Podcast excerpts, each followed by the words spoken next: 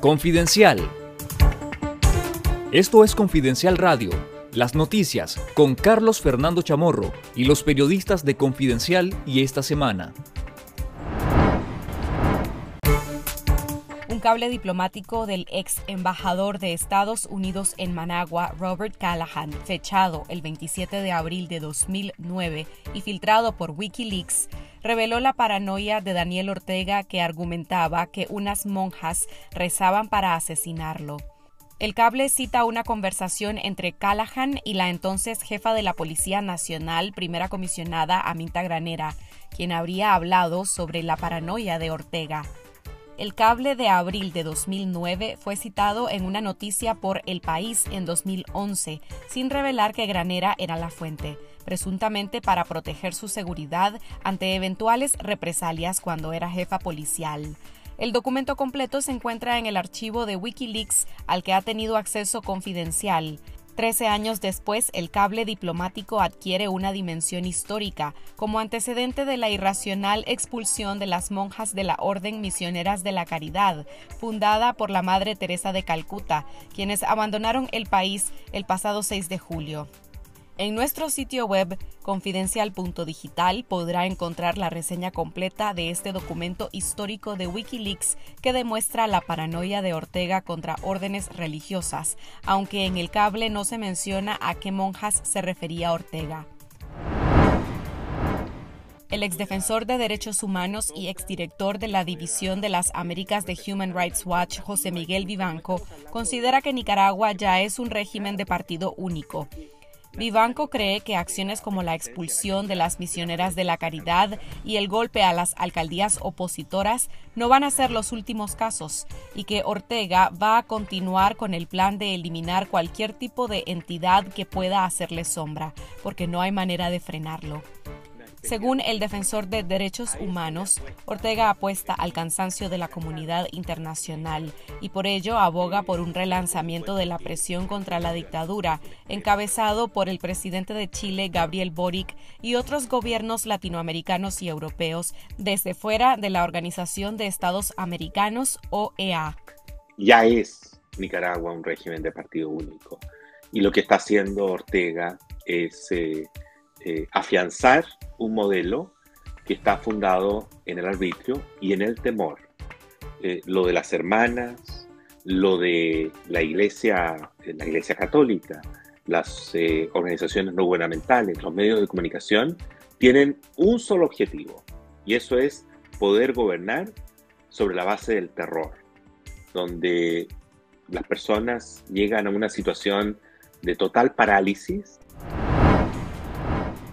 los viajeros que salen desde Nicaragua prefieren ir primero por tierra a Costa Rica y de ahí a su destino final, por el precio alto de los boletos para volar desde Nicaragua a Estados Unidos o Europa.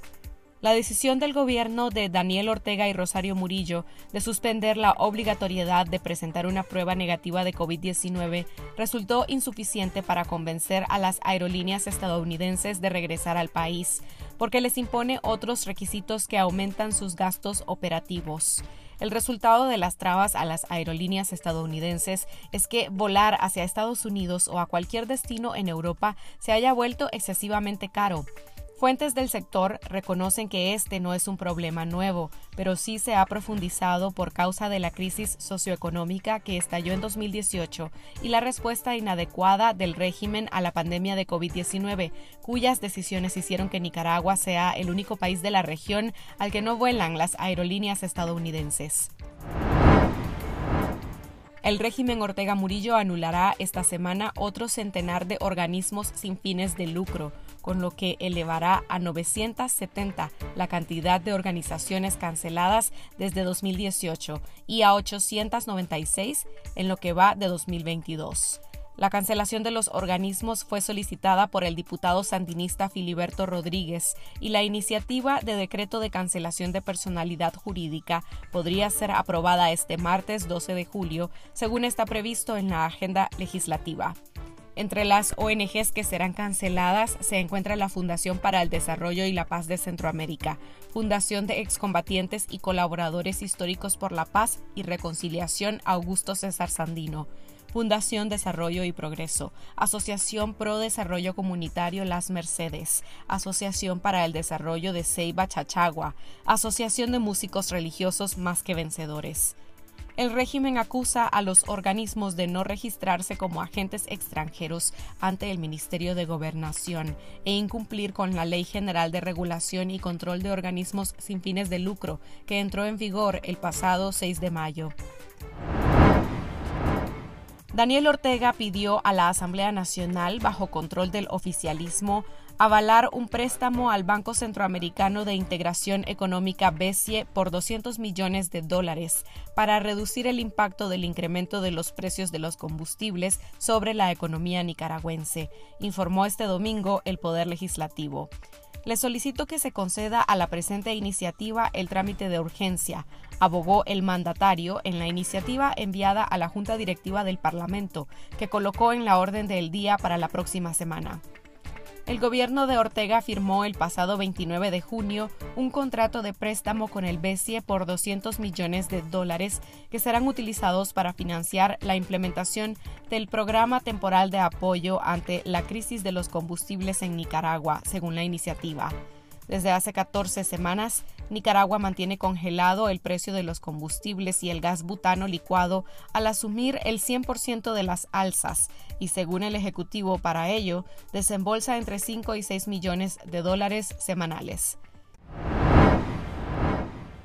En nuestro canal de YouTube Confidencial Nica les recomendamos la más reciente edición de la Última Mirada News con Juan Carlos Sampié titulada El golpe a las alcaldías, el teatro de Boni y expulsión sin caridad. Esto fue Confidencial Radio. Escuche nuestros podcasts en Spotify y visítenos en confidencial.com.ni con el mejor periodismo investigativo.